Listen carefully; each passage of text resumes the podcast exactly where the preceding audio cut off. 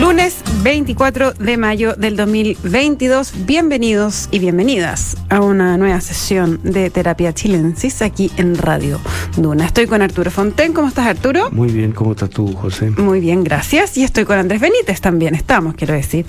Nuestro, nuestro ¿cómo, ¿cómo le vamos a poner ahora? Digamos Andrés Benítez, más fácil. Porque Sol- solo. me pone un apellido, el invitado del lunes, el permanente del El lunes. permanente, ¿ah? Andrés Benítez. Bueno. Oye, qué rico estar. Esto, este, esto me alegra el día lunes a mí, fíjate. Te- Un poco esto- tarde para que me lo alegre, pues ya está terminando. Está terminando el día, bueno, pero termina un- el día bien y eso es una buena cosa. Qué bueno que te alegre el día, me siento honrada. Mucho más que de lo que me alegra el país, pero.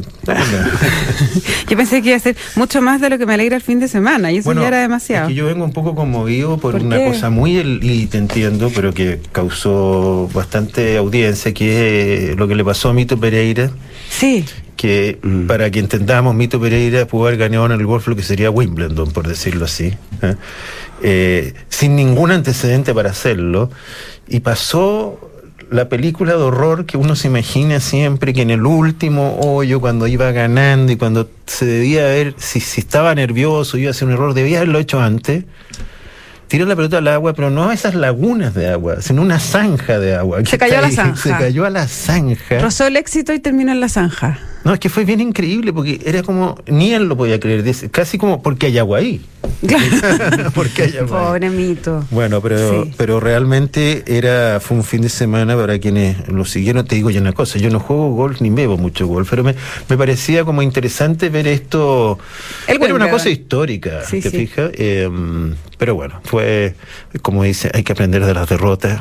Yo no sé cómo hizo una entrevista después. Después él sale y dice, bueno, tendré que anotar. Y los comentaristas americanos decían que pocos golfistas dan una entrevista después si le ha pasado algo así. ¿Así? O Y sea que la probablemente la es de- inexperiencia de, él. Es demasiado frustrante y se van muertos Claro. para la casa. O a lo mejor él estaba tan sobre su nivel Mm. de expectativa a esto, porque él quería clasificar y terminó casi ganando, que dijo, bueno, igual no es tan malo. Igual Ahora, eh, por ahí leí que el premio Consuelo eh, 800 mil era dólares no es bastante poco. bueno. No ¿ah? es poco, casi. Bastan- bastante sabroso. 800 y tantos mil dólares que a esta altura son como 800 millones de pesos, pero ha bajado Sí. el dólar, la verdad. Sí, se supone que eh, y estaría yendo a la baja. Es muy bonita, perdón, la escena también porque está Niman mirando. Niman no le fue muy bien este campeonato, pero Niman sufría más que el otro. No voy a creerlo cuando pasó. Se, se habla muy bien del golf chileno en todo caso, bastante notable lo que están haciendo ellos. Diría Andrés Benítez, mejor que el país. No, sí estoy en una actitud muy positiva hoy día. ¿Sí? Sí. Oye, lo que antes de que entremos a analizar las actitudes positivas, yo quiero dar cuenta simplemente de que eh, 3.627 nuevos casos de COVID. O sea, el, el tema del COVID ya no, se nos aleja, ni por si acaso. Eh, he sabido casos de lugares, colegios que han vuelto a usar las mascarillas en los espacios públicos, otros colegios que han tenido que mandar ya de nuevo cursos a cuarentena. Entonces... eh, Bueno, es que espérate, la cuarentena es obligada cada vez que hay más de tres Más de personas en un curso. O sea, eso no cambia. A mí, ¿sabes lo, lo que es cierto? Me molesta un poco ¿Qué te porque molesta?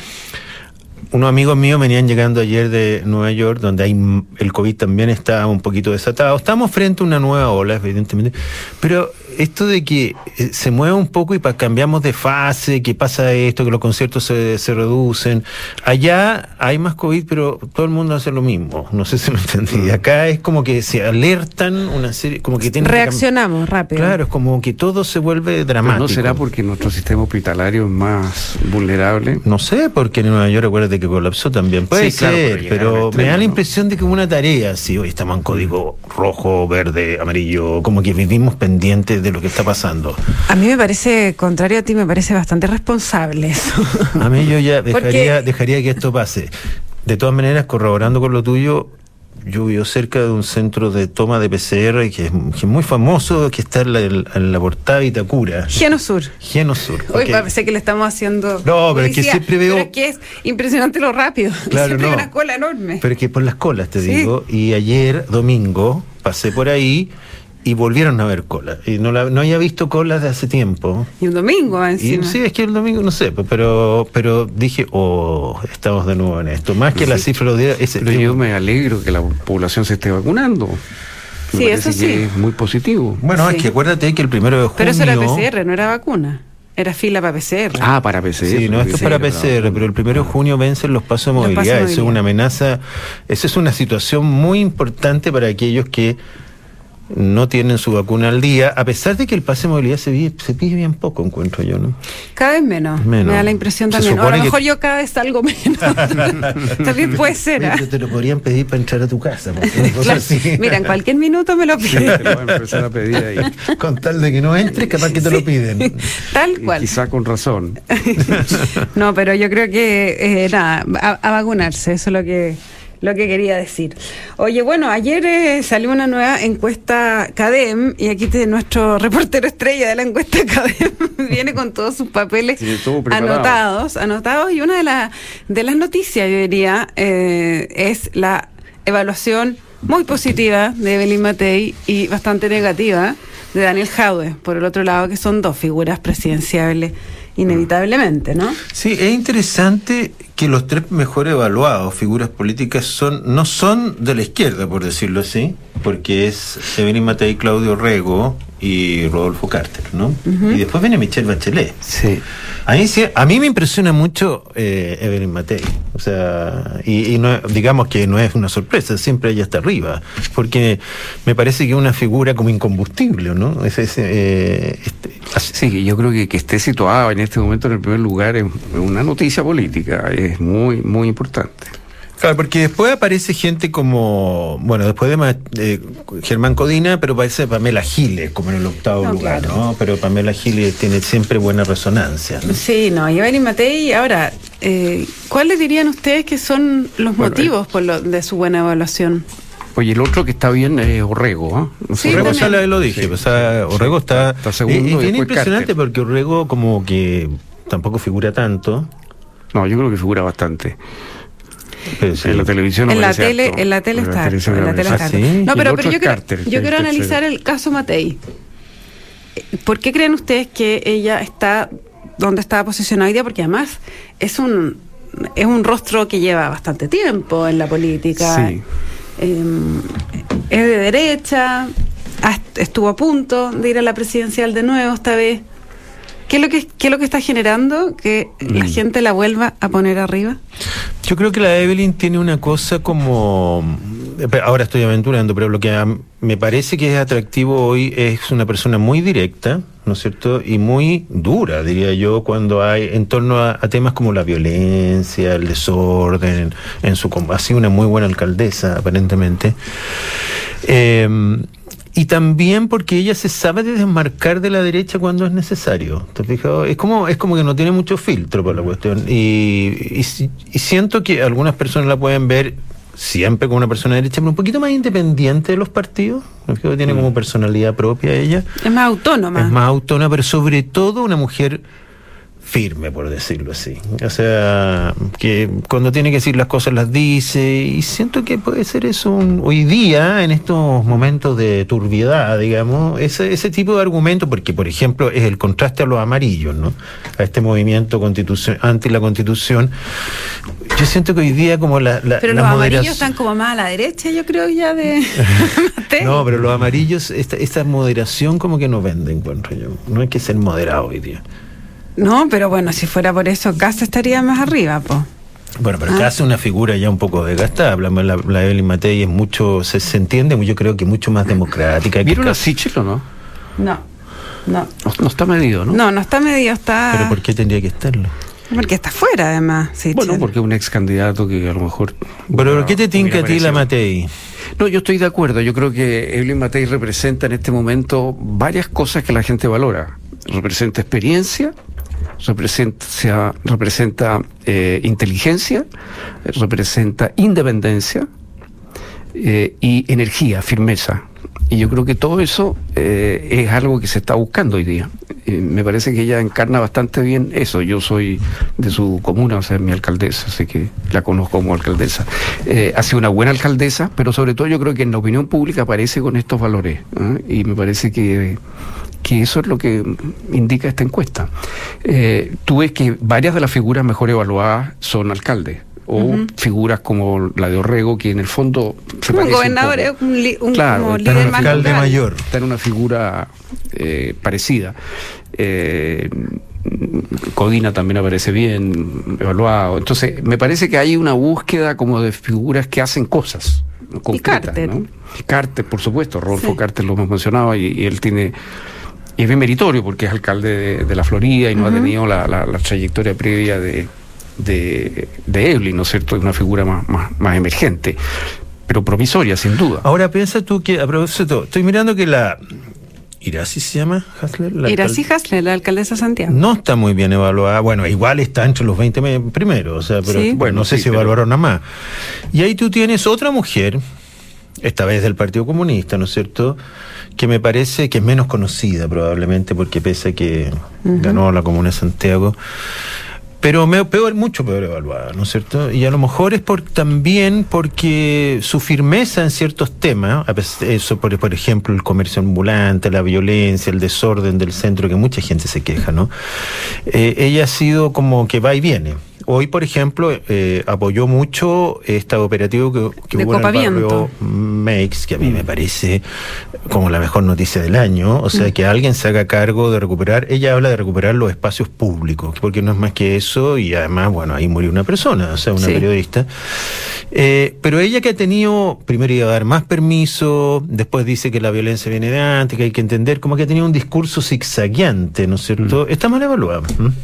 Claro, no tiene la firmeza que tiene Matei No. frente a la delincuencia. Es que la delincuencia es casi todo hoy día. o sea, Hoy que día Ese- se- sí. ese- eso es el, el Sí. tema. Yo creo que la delincuencia se ha tomado. eh, Toda la agenda. Toda la agenda, eh, tanto en Santiago como en, en las regiones, la macrozona sur, el norte, en fin. Eh, es como el gran tema. eh, y, y ahí, claro, una persona como la Evelyn, yo creo que es vista como alguien que, que tomaría decisiones adecuadas. cuando Sí. tiene que hacerla. Y en el último lugar, no sé si te, impresiona Daniel Hauer. Sí, es que Jadwe tiene una evaluación negativa muy alta. Sí, O siempre. sea, independiente de la positiva, de la lista de los 20 personajes de evaluación, él está con un 68% de eh, imagen entre negativa y muy negativa. El que tiene lejos más. Incluso más que Piñera, que siempre estaba en un récord así Bueno, en esta, de- en esta de- encuesta está mejor Piñera. Está por eso, mejor Piñera. 57 de negativa. Eh, Jadwe está con un 68 y un 23% de aprobación. No sé si tiene que ver, quizá, en una de esas la explicación tiene que ver también con la situación de delincuencia, violencia, seguridad, pese que él también es alcalde. Eh, pero, y a pesar de la dureza que él tiene en muchos temas, en este tal vez Mm. No es tan Sí, porque Entonces, por eh, eso es raro porque eh, Jadwe tiene algunos de los atributos que, que yo consideraría al menos que son atractivos. Un hombre que comunica Directo. bien, es directo, eh, tiene ideas clarísimas, pero pareciera que las ideas de él a la gente no le gustan. Pasó lo mismo en la, prim- en la primera vuelta de la elección presidencial, ¿no es cierto? Que fue una sorpresa que en este caso Boris le ganara, pero da la impresión que el dis- a mí me da la impresión que el discurso de Jadwe no cala. No cala. Eh, Pero yo creo que es una cosa de ahora, yo creo que caló bastante. Sí. Eh, en un momento dado habrá visto como, como que derrotaba a Boric. Y yo creo que lo que ha pasado es que, eh, primero, los- la- las preocupaciones de la ciudadanía han cambiado. Y hoy día estamos en otro país, digamos, que, que el de la post-revuelta. La desaparición de Piñera, la atenuación de la pandemia, eh, la revuelta que hay atrás, el proceso constituyente terminando. En fin, me parece que el país es muy otro y los temas hoy día son, como estábamos conversando, violencia e inflación. Mm. Y no sé si ahí una figura como Jadwe encaja también como en los temas anteriores. Lo otro es que yo pienso que a lo mejor, pero eso habría que ver, claro, los cruces, entre la gente que es partidaria de Boric, o una parte importante de ellos no ha caído muy bien sus críticas tan duras a Boric y al gobierno. Puede ser que eso también... Yo tiene una connotación de deslealtad, ¿o ¿no? Eh, sí, Es es, que, posible. y- oye, y ojo que eh, en esta misma evaluación, en los lugares más bajos, o sea, el más bajo de todos es Jadwe, pero también está Carol Cariola y Iracy Hasler. O sea, quizás hay algo también con el comunismo, con el PC. Sí, yo creo que Eh, yo creo que el PC Ah, eso es interesante. claro. Porque Carol Cariola está en un 52% de desaprobación. Mm. También es alto. Pero ahí tomo tu punto. Puede ser porque, claro, uno ve que el Partido Comunista ha sido sido una suerte de opositor al gobierno, por lo menos le ha doblado las manos en muchas cosas. Ha sido un problema para el gobierno. Jado es el que más articula, porque Mm. lo dice públicamente. Yo creo que eh, la diputada Cariola no ha sido más bien. No, pero también le dijo, acuérdate que la fue ella la cuando fue la ministra del Interior de la Araucanía que le mandó a decir por el hay que pensar Sí, mejor las cosas. Sí, sí, sí, al tiro le puso la. ¿ah? Le- o sea, como que estuvieran listos ahí y a lo mejor eso les está pasando la cuenta. Mira, es posible que parte del PC esté todavía en la idea de que la revuelta continúa, que todavía estamos en ese, en ese estado de ánimo. Y eso sería, claro, eso, eso, eso los dejaría bastante fuera del sentir ciudadano hoy día. Me parece a mí que ese clima de la revuelta hoy día ya no está presente. Eh, Ahora, el sentir ciudadano, de otras sí, cosas. eh, eso es interesante. El sentir ciudadano está, yo creo que tocado, prendido, tomado por la inflación, dijiste tú. La seguridad. Que- y la seguridad. La seguridad. es un problema que viene hace mucho tiempo. También podemos hablar de lo que está pasando en la Araucanía, de estos ir y venires, de, de los estados de excepción, de emergencia, qué sé yo. En la misma encuesta, abrumador, setenta y Sí, tanto sí, por ciento el apoyo hoy Al- al- al estado de excepción al estado de excepción y, y a la participación de las Fuerzas Armadas Ah, directamente. Sí. O sea, la gente Sí, está... Un 44% cree que hay que enfrentar al terrorismo la Araucanía con Fuerzas Armadas. Oye, y más de, y el sesenta y tanto dice que hay terrorismo Sí. en, la, en la zona, por lo tanto, eso es una buena noticia porque también es culpan un poco a que, a que sean un problema indígena, te fijas, sino que es un problema de terrorismo mezclado, habrán algunos que son de pueblo originario otros no. Pero yo creo que también es una reacción, como te digo, a esta cuestión de la violencia. Todo lo que tiene Araucanía, el barrio Meix, por decir algo, Estación Central, lo que está pasando, eso no lo quiere la gente. Y el- lo, lo segundo que están tomados de frontalmente es, es la inflación. La inflación es algo que no veíamos hace muchos años, muchos años, y que es impactante. Fíjate, cuando uno estudia eh, economía, entonces le dicen la inflación es el impuesto más regresivo. Y hemos vivido tanto tiempo sin inflación que uno se le olvida la cuestión. Claro. Y es impactante ver lo que duele la inflación.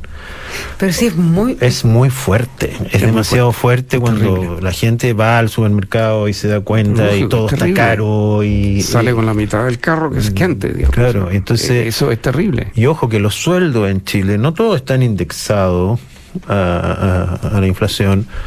Tienes que trabajar una cosa muy formal, ¿no es cierto? Pero además una vez al año, probablemente. Entonces durante todo No, el no, año no, tú comes- más. Entonces hay una caída de sueldos reales impactante y las deudas sí que están indexadas a la inflación de todas maneras. Vamos a cobrar en UF ahora.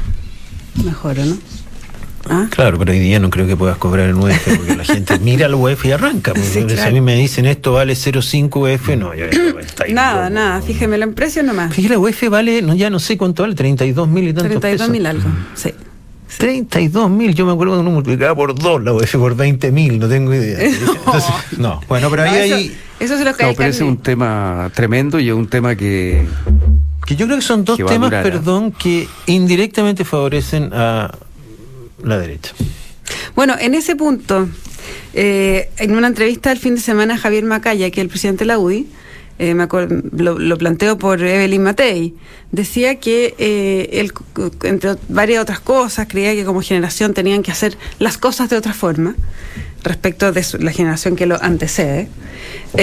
Y una de esas era como darle más democracia a las decisiones de su partido. Por lo tanto, que él es partidario de hacer una primaria abierta eh, para elegir candidato presidencial de la UDI. Ahí yo creo que se puede sistema generar americano. se puede generar una cierta tensión porque Evelyn Matei después de tantos años siendo candidata y estando en la pole position eh, no sé si se va a querer someter a eso. No, pero espérate, es para hacer, para elegir al candidato. Él plantea para hacer todos los para elegir todos los Ah, cargos de incluso la candidatura. presidenta de la UDI, por ejemplo. O sea, no sé, porque eso también los militantes, pero eh, parlamentario, alcalde, Ah, pero ya, gobernadores. O sea, cualquiera puede entrar a la UDI y vota- a Ah, votar. a votar. A votar. Cualquiera sea sus ideas, digamos. Sí, sí. Pero sí. Eh, bueno, Eh. no sé si eso. Yo creo que la derecha tiene un problema que tiene algo relación, ¿no es cierto? Que el gran cómo va a enfrentar esta cosa de la constitución, ¿no? El rechazo, se supone que la derecha apoya el rechazo. Y ahí también al habla, ¿no es cierto? Y tiene que ver con hacer las cosas distintas, que la gente no le cree, que hay gente que dice que no debe aparecer ningún partido de derecha en la campaña, porque basta con eso para que ah, Pero si donaron su tiempo de la franja. Por eso, por eso. Pero hay un, hay una, hay un desafío ahí, porque por ejemplo, ya salió, me- entiendo, un apoyo a la prueba de eh, Revolución Democrática, ¿no? Hay un, un video que está circulando. Sí. Los partidos de izquierda o de centro izquierda van a hacer, ellos van a participar de todas maneras, Sin duda. porque se sienten legítimos Padres, Padres. y madres. eh, me da risa porque ahora hay una, un estudio que se hizo en la UDD, creo, de la gente que más influyó en los votos de la convención. Y era cuánta gente había ganado muchas de, la- de las cosas que se aprobaron, ¿ya? Y, pero no resultó nadie muy influyente porque después tú pensáis, es súper fácil votar a ganador, pues por eso no significa que tú influiste en algo. No. ¿Te Claro, fijas? debe de- Porque si claro. yo voto siempre por lo que creo que va a ganar, aparezco como que siempre mi voto ganó, pero no hice O sea, ninguna apuesta, ninguna Influir, aporte, es, ¿ah? influir es dar la vuelta. Es dar la vuelta, pero Poner algo alto y dar la vuelta. Eh, sí, bueno, estos están diciendo que tienen que hacer cosas concretas eh, para que les crean que su rechazo sí va con una reforma posterior. Y en eso te quería preguntar si esta idea, porque yo la entiendo poco, de que plantea la derecha y que Bajar los quórum. bajar los quórum, eso sería a través del Parlamento, ¿no es cierto? ahora, ahora. en el Congreso. ¿Quién Eh, plantea esto? Esto lo derecha? plantea Javier Macaya en una entrevista hecha por su servidor ayer. ¿Pero qué quórums? los quórum para reformar, para reformar la la Constitución. Ah, ah, sí, sí, sí. Ya, pero eso, eso.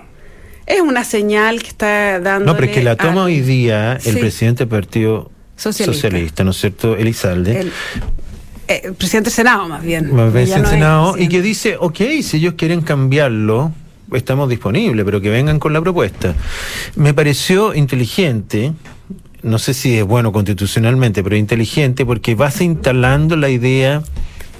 Me pareció más inteligente para la derecha, para la para el rechazo que de la prueba, a eso me refiero, porque vas instalando la idea de que la constitución ya la vais mejorando. ¿Te fijas? O sea que podéis cambiar las O sea, cosas. eso te refiere a, a la- a las materias específicas que tienen hoy día Quórum. o plebiscito dos dos tercios. tercios, Sí, que sí, son sí. pocas. Claro, pero en el fondo la señal que ellos plantean es que eh, son los grandes cerrojos que ha habido al cambio constitucional y ahora están dispuestos a bajarlo.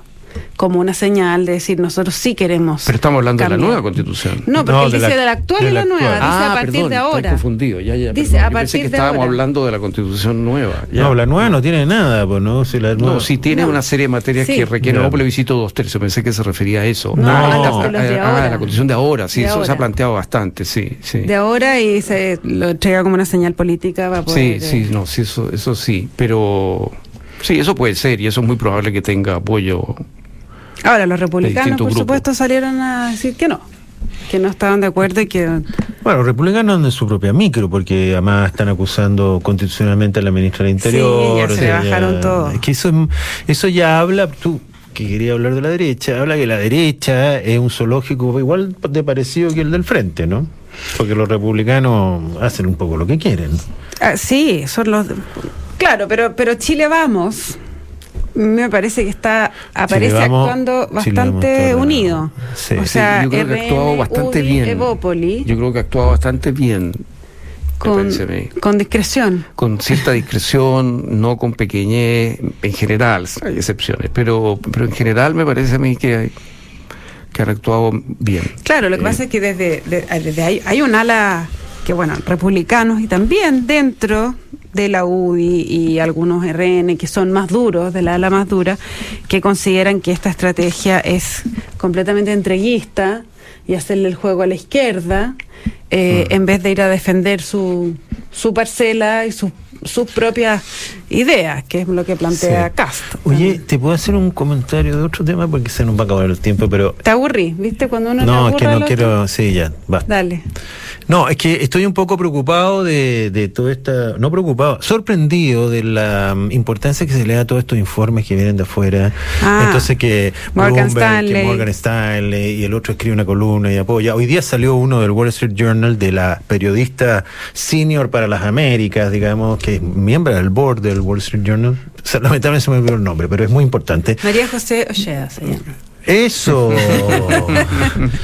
bueno, se llama, la columna está denominada suicidio constitucional, o sea que mm. Chile avanza. Y yo no quiero comentar de esa columna, pero simplemente advertir que me parece que es un poco provinciano estar mirando todo lo que dicen de nosotros afuera. Esto me acuerda cuando estábamos, éramos tigres, jaguares. Mm. Y, a mí me pasó porque una vez vino el, el director del Economist a Chile de visita y me tocó almorzar con él ya y le dije ¿por qué a mí me pasa que cada vez que leo de Chile encuentro que el Economist es bien malo?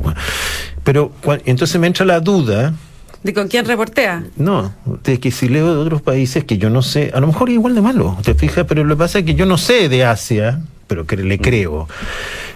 Y él me dice, mire, está poniendo en duda el rol del periodismo del Economist. No, me dijo él una cosa muy simple. nosotros de América Latina sabemos bien poco, me dijo, pero hay ciertas áreas que sabemos. Sabemos de Europa, Estados Unidos y Asia.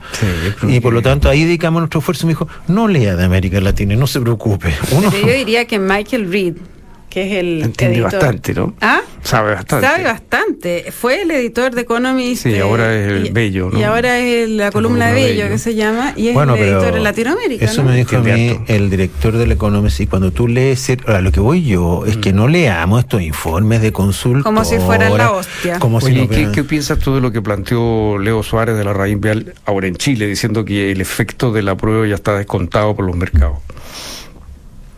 El efecto de la prueba, de... no creo. No creo. Yo creo que hay que vivir las cosas para entenderlas. o sea, yo creo que hoy día está bastante descontado que puede salir rechazo. Yo creo que si sale a prueba, la cosa va a tener un impacto. ¿Tú crees que está descontado? No, sí, no, no, yo no conozco bien el tema de los mercados, así que yo creo que hago la pregunta. La votación está muy abierta todavía. ¿Ah? Sí, no habría descontado ni una cosa. No, no, no, que uno apuesta, ponte, si el precio del dólar ya es lo suficientemente alto, sería esa la tesis, ya el precio del dólar incorporó que pueda ganar el apruebo. No va a ir a mil pesos. Y, la bolsa también. Y la bolsa también. unos días, pero en definitiva más o menos. Yo hoy día compraría dólares. Pero no me hagan caso. Con esas declaraciones, con esas declaraciones, vamos a tener que cerrar este programa. Lamentablemente hasta ahora comprar dólares es complicado, pero bueno. Eh, les cuento que el IVAP promueve la independencia de las personas mayores con servicios a domicilio de compañía y apoyo que incluyen actividad física y cognitiva. Visita www livap.cl. Y no se vayan porque a continuación, información privilegiada al cierre y luego sintonía crónica epitafios junto a Bárbara Espejo y Rodrigo Santamaría. Andrés Benítez, Arturo Fonten, muchísimas gracias por esta conversación y a todos ustedes nos encontramos mañana a las 8 en Duna. Que estén bien. Muy buenas noches. Buenas noches.